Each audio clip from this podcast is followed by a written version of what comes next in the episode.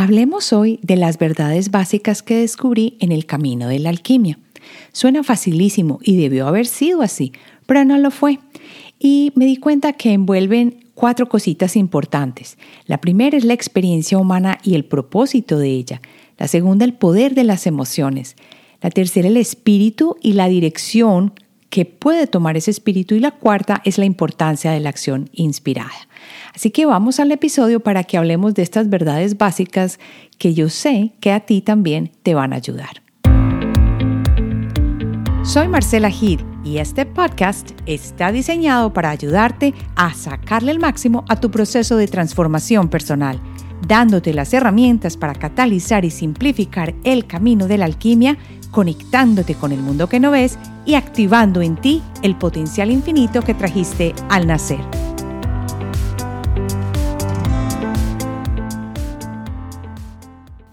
Una de las primeras cosas que me comencé a preguntar fue, qué es realmente la experiencia humana y para qué venimos a esta experiencia humana.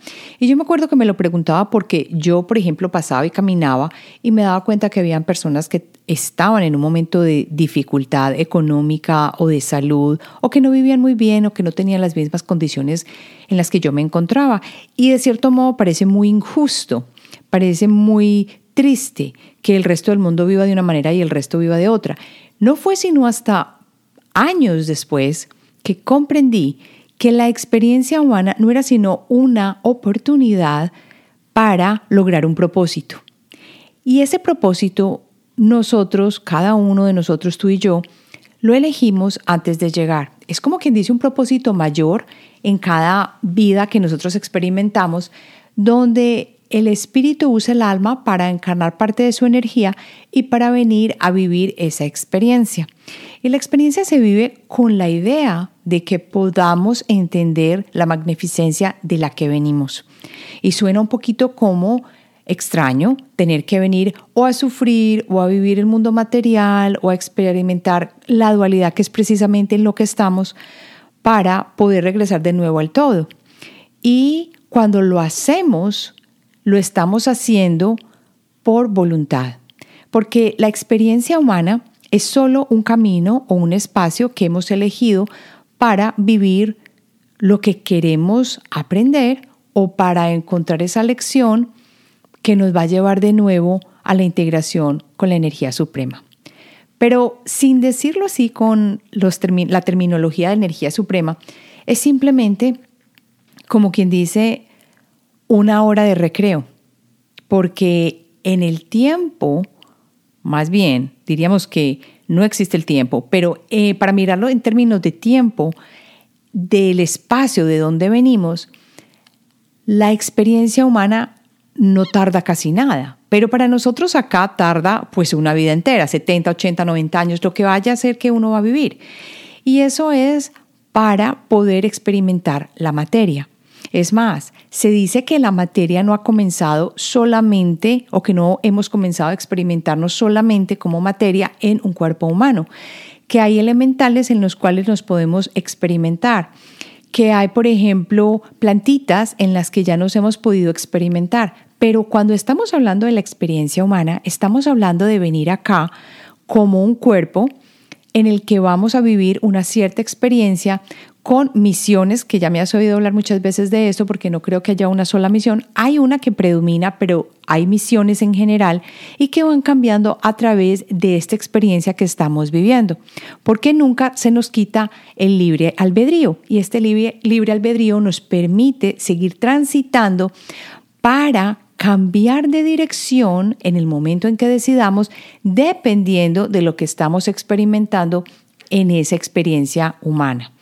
¿Cuál es entonces el propósito? El propósito es comprender cómo se siente todo aquí, experimentar la energía que somos desde esta parte material y física y yo creo que últimamente me atrevería a decir aprender a crear a partir de ser una persona o una energía encarnada. Yo creo que eso es parte del propósito, que no lo vemos así o que no lo explican muchos así, pero yo siento que así es, porque ¿cuál sería el sentido de entender que somos co-creadores si a la hora de la verdad no tenemos como propósito crear nuestra propia vida? si el libre albedrío existe y tú creas tu vida, tiene que ser un propósito. Aprender a crear, aprender a manipular la energía, aprender a monitorear tus pensamientos, aprender a entender cómo fluye la energía para crear la experiencia humana que desea. Lo que pasa es que francamente estamos en pañales, o al menos yo me siento en pañales, porque a partir de esta experiencia humana, toda la energía está disponible para nosotros.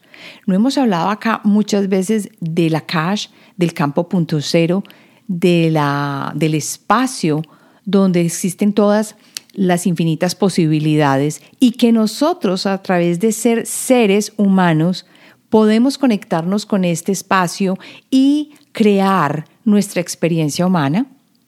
Entonces no cabe duda de que la experiencia humana tiene un propósito de enseñarnos alguna lección que nosotros vamos a incorporar para volver al todo y aparte de eso, de recordarnos y entender cómo es ser un, una energía creadora.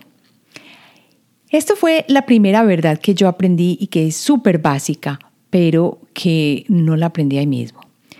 Y comencé a entenderla a medida que llegué a la autoobservación y que entendí que muchas veces me estaba contando historias en mi cabeza y cosas que no eran verdad, a pesar de que sentía que estaba súper bien y que no me faltaba nada y que yo iba por el camino que era, hasta que un día empecé a sentir sin sabores y me di cuenta que algo me tenía que estar diciendo porque había cosas que se estaban manifestando como yo no quería y que esa manifestación no podía depender de todo lo de afuera.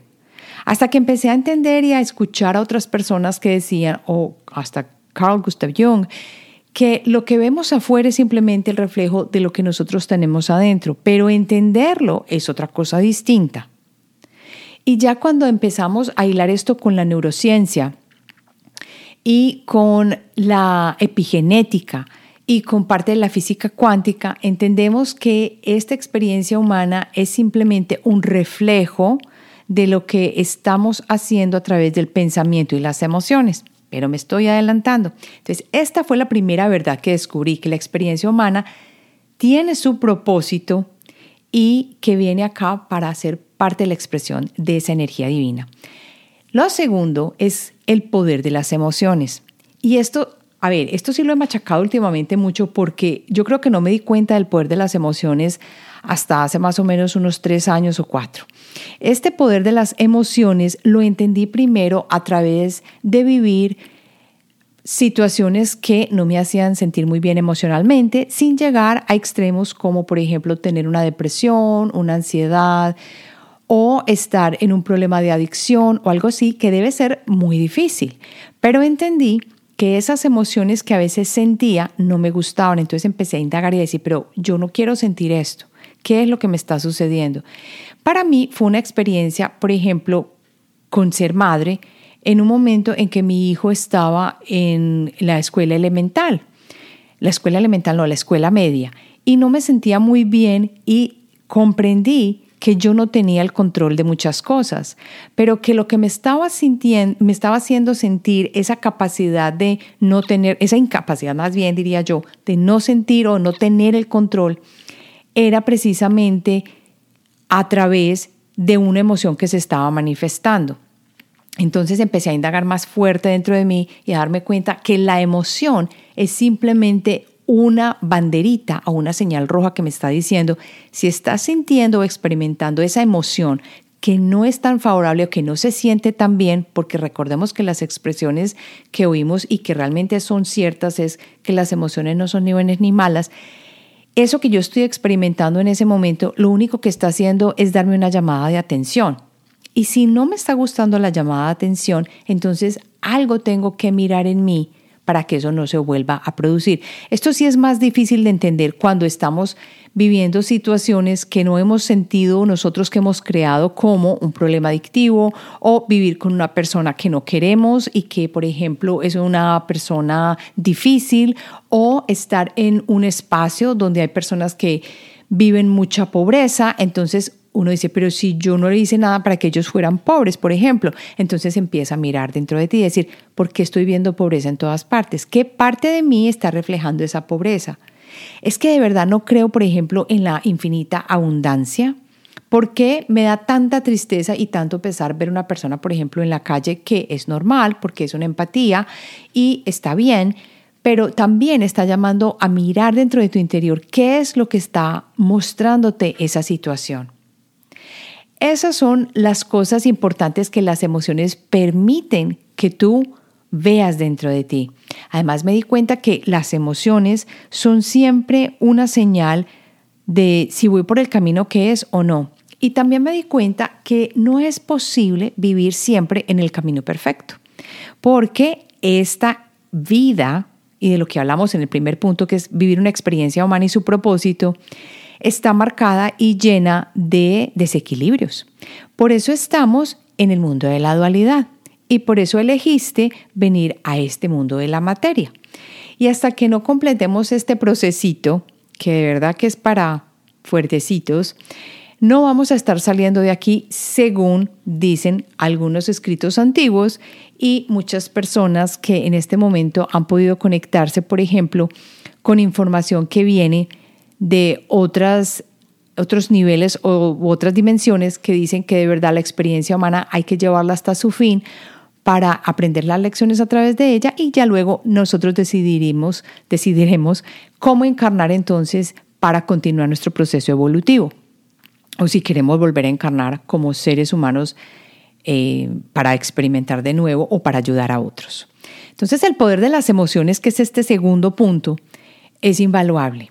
Y yo creo que las emociones les han dado un espacio tan, tan, tan eh, pequeño que ha sido para mí un error, porque las emociones, por ejemplo, para los varones ha sido de no mostrarlas, de no sentirlas y de ocultarlas, porque no son buenas o no se ven bien. No quiere decir que andes con tus emociones a flor de piel y mostrándolas en cada momento. Más ahora que estamos hablando de personas altamente sensibles que sienten las emociones más fuertes porque tienen esos filtros internos mucho más abiertos que el normal de la población. Y si no has escuchado alguno de los episodios, es más, el episodio pasado con Mariana Quintana, la psicoterapeuta, donde nos habla de paz o personas altamente sensibles, yo recomiendo que lo mires, que lo escuches, mires, no, que lo escuches, para que aprendas un poco de esto y te puedas identificar para saber si eres una persona altamente sensible y ahí vas a poder encontrar la razón de por qué las emociones las llevas a flor de piel. Pero también es para decirte por dónde vas. Vamos entonces ahora a ver la tercera característica o la verdad que aprendí o que descubrí en este camino de alquimia y es que el espíritu definitivamente es el que orienta desde, digamos, detrás del velo para que esta alma que vino y encarnó acá recuerde ese camino o esa consigna que trajo. Cuando orientamos mal el poder del alma, se produce la enfermedad. Y no estamos hablando de cosas extremadamente malas o disonantes o discordantes, no estamos hablando de solamente aquel que roba o que mata o que son cosas extremas. Estamos hablando también de personas que viven una vida normal y silvestre, como por ejemplo una persona que tiene una familia, pero tiene dos hijos muy distintos, esas personalidades son diferentes, el alma de uno es distinta al alma de otro, y no entendemos que uno vino a experimentar una cosa distinta al otro y que por eso de pronto uno es más fácil de llevar que el otro, o que un alma tiene un camino más avanzado que el otro o que hay direcciones distintas a las que se dirigen y de pronto nuestra lección en ese espacio es abrazar, guiar con amor, entender o dejar ir y soltar.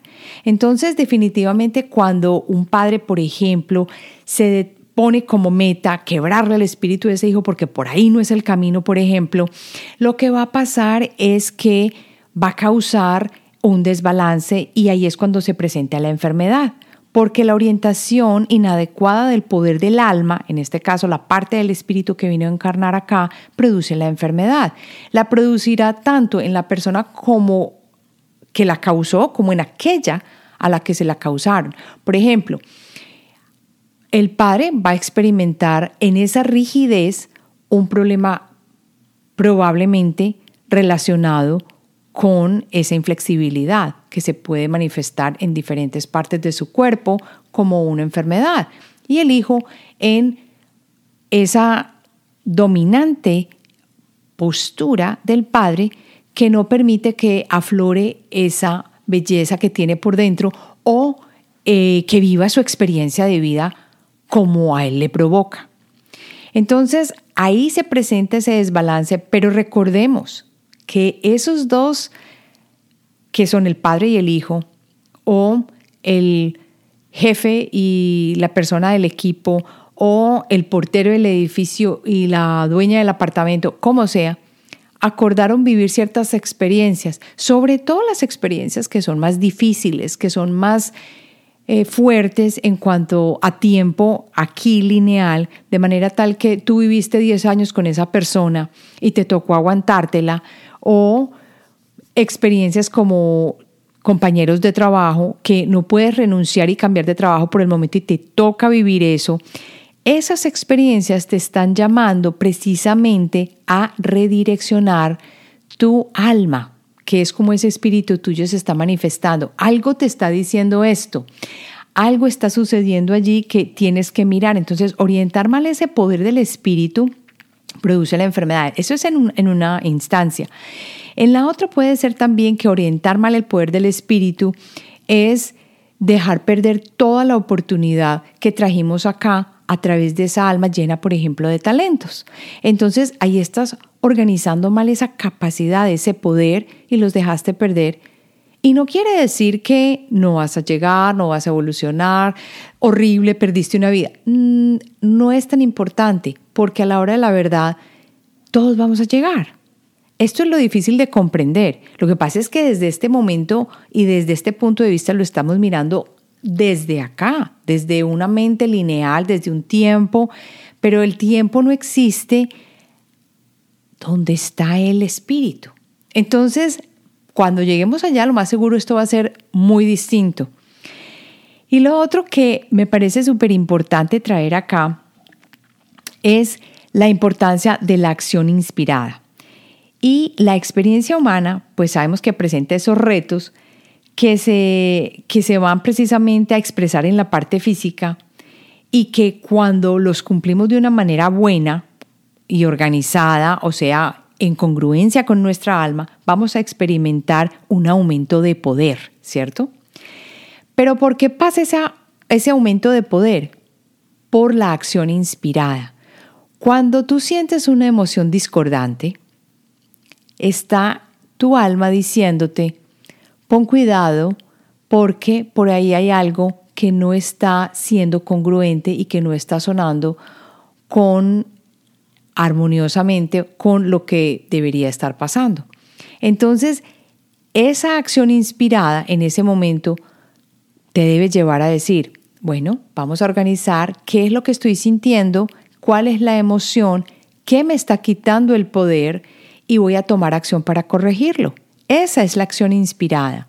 Pero ¿qué pasa? Si esa acción inspirada precisamente no es acción sino reacción, porque vives una situación difícil y el poder de las emociones es recordártelo, pero tú no te das cuenta, entonces sigues sin la capacidad de corregir esa adicción tan fuerte que tienes y vuelve y se presenta el día siguiente después de que ya has tenido una rasca de aquellas, una, un guayabo tremendo, dices, no, mañana empiezo, mañana dejo de tomar alcohol, mañana dejo de tirar vicio, mañana dejo de, tener muchos, por ejemplo, personas o parejas sexuales, todo esto porque luego viene como quien dice la resaca, pero no lo haces.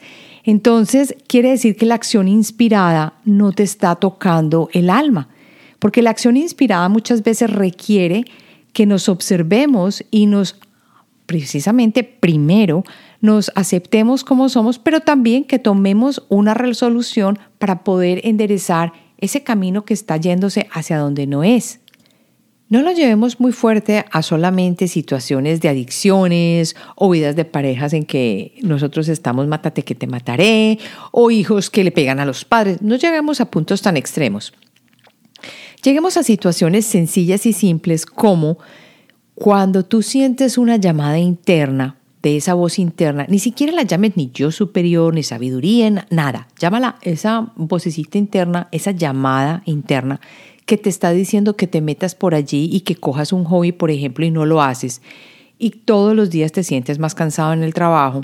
Pues ¿qué pasa? Que tú no le estás escuchando a esa vocecita interna que ya se manifestó y estás empezando a sentir las emociones de insatisfacción, de tristeza, de aburrimiento, de todo esto, y ya el espíritu a través de tu alma te está mostrando la dirección porque te está diciendo, cada que pasas ese sitio de clases de baile, tú te saboreas y te mueres de la gana de meterte a esa clase de belly dancing pero no lo has hecho porque no tienes tiempo, porque no tienes el espacio, porque este mes no puedo, porque no lo voy a hacer. Tampoco se trata de, de hacer todo lo que nos venga en gana cada momento olvidándonos de responsabilidades, pero sí se trata de tomar primero la responsabilidad contigo mismo, que es entender que estamos en una experiencia humana y que tiene un propósito. Ese fue el uno que las emociones me van a mostrar si voy por ese camino que me va a llevar de una manera más fluida. La dos. La tercera, que el espíritu nos está mostrando la dirección y que si estoy en muy buena salud no se va a presentar esa enfermedad y si está entonces hay algo que tengo que mirar. Esa fue la tercera. Y ahora vamos en la cuarta, que es la importancia de esa acción inspirada. Entonces, tomar la acción requiere limpiar el camino que hemos hecho y redireccionar al espíritu o al alma. El mundo físico proporciona ese aprendizaje del espíritu, es un, es un playground, es un parque para que venga la energía a disfrutar, a pasear, a mirar, a intencionar y, como te dije al principio, a crear. Porque una de las cosas que estoy aprendiendo más y que voy a seguir compartiendo contigo es que somos creadores a partir de la energía que manipulamos. Esa palabrita manipulamos suena como un poquito maluquita, pero no, pero es cierto. Es como si tuviéramos esa energía a nuestra disposición y nosotros aprendiéramos a manejarla a través del pensamiento y la emoción para convertir aquello que miramos en nuestra mente, aquello que intencionamos, y dirigir todo esto que tenemos energéticamente para crear la realidad física. Es que la realidad física está precedida por la realidad energética. Uy, uy, uy, qué maravilla. Claro, la física está precedida por el movimiento energético, por la vibración. ¿Y de dónde viene esta vibración? Viene del pensamiento, viene de las emociones, viene de la luz, de todo este campo vibratorio electromagnético que se encuentra a nuestra disposición. Pero si no aprendemos a organizarlo, entonces quienes van a sufrir nuestras consecuencias difíciles van a ser nuestros chakras. Por eso hay que escuchar al espíritu cuando nos habla a través del alma para ver si vamos por donde es y hay que tomar acción. No nos podemos quedar diciendo, así mañana, es que sí me está empezando a doler esta parte, así mañana, mañana voy donde el médico. Y no es solamente el médico, porque el médico alopático lo más seguro te va a curar en un espaciecito con una pastillita o a, a enmascarar lo que te está sucediendo, como me pasa a mí en este momento que Aquí aprovecho y te doy una retroalimentación de lo que me está sucediendo. Tú me has oído decir que voy con las articulaciones y aparte de eso voy también con el calorcito que me da sube y baja por el esófago, creo yo, o el estómago. Entonces, claro, ¿qué fue lo primero que me mandaron? una gastroscopia o una endoscopia. Entonces yo me fui y me hice la gastroscopia y la endoscopia a regañadientes. Primero me, me evaluaron a ver si tenía una bacteria, pero ya cuando no salió la bacteria positiva, entonces fui a hacerme esta endoscopia. Acá en los Estados Unidos es un poquito distinto porque le ponen a una anestesia general para hacerle esto, lo pueden creer. Bueno, yo me la hice y cuando salí inmediatamente me dijo la doctora, usted está perfecta, no tiene nada y no le muestra nada. Entonces ahora ya voy en el paso número 3. Ya me voy a hacer un CAT scan de la parte abdominal ¿Por qué? Porque no ha podido encontrar qué es. Entonces, ¿qué pasa? Yo tengo que volver a, a integrar todo lo que estoy conversando con ustedes, que es qué está causando esta parte energética que ya se manifestó en la parte física, porque sigo yendo a acupuntura, se está mejorando un poquito los dedos, pero llegué a un punto en que estoy estancada. Entonces he probado muchísimas cosas ya y mi péndulo me sigue diciendo que hay parte física que está relacionada con esto. Entonces no puede ser solamente una causa en todas las situaciones, pero hay que seguir pendientes. Y a veces el proceso toma tiempo, toma tiempo. Yo sigo haciendo mis meditaciones por la mañana, he parado otra vez la respiración porque se aumentó el sonido en los oídos. Fui donde el quiropráctico por varios tiempo, me mejoró mucho la espalda, pero el ruido en el oído no se ha disminuido. ¿Cómo sería que el quiropráctico me dijo, mira, ya acá deberías tener mejoría en las manos, no la tienes, entonces creo que hay que mirarte los, ¿cómo se llama esto? Los nervios. Entonces me conectaron a un montón de terminaciones y me midieron el sistema nervioso. Claro, y que me dijeron, usted está perfecta, no tiene ningún problema, todo le está funcionando bien. No me estoy quejando, esto es maravilloso, estoy muy bien. Todavía no tengo la solución. Ahora estoy probando otra cosa diferente.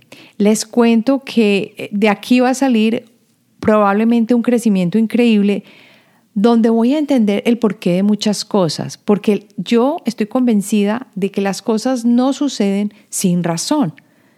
Como bien, duermo bien, hago yoga, voy al acupunturista, no tengo una vida de estrés increíble, soy feliz. Entonces, ¿qué está causando esto? Una de las cosas importantes es que no he mirado, por ejemplo, ancestros. No he mirado tampoco causas espirituales porque lo primero que me marcó el péndulo fue causa física. Y ya el acupunturista me dijo, puede ser una cosa que te quedó de haber tenido el virus y a muchas personas se les está manifestando. Pero como yo estoy totalmente convencida de que yo puedo organizar mi parte energética y mi espacio y que todos tenemos el poder de sanar, entonces, como se dice por ahí, quédate sintonizado porque aquí te contaré qué irá pasando. Ahora sí, para terminar, las cuatro cosas o las cuatro verdades son, primero, la experiencia humana tiene un propósito y tú eres el encargado de descubrirlo. Nadie te lo va a decir. Segundo, el poder de las emociones es el que te muestra si vas por el camino del alma o no. Tercero, el espíritu y cómo lo direccionas te puede causar o una mejoría total o una enfermedad. Y tú eres el encargado de redireccionar esa, ese trabajo, ese camino que te está diciendo tu alma, que está obviamente ligada al espíritu. Y por último, cuarto, la importancia de la acción inspirada, o sea, no te quedes en saber, sino que tienes que tomar una acción, así a veces te cueste. Ahora voy a pasar a responder una pregunta que me llegó a través de Instagram. Bueno, y esta pregunta llega de Nadine. Nadine escribe, Hola querida Marcela, soy Nadine y vivo en Granada, España, y descubrí tus podcasts que han sido de lo mejor de este año. Justo andaba escuchando tu podcast 122, Intuición y Guías, mientras limpiaba el aseo y de pronto apareció una enorme mariposa de la nada.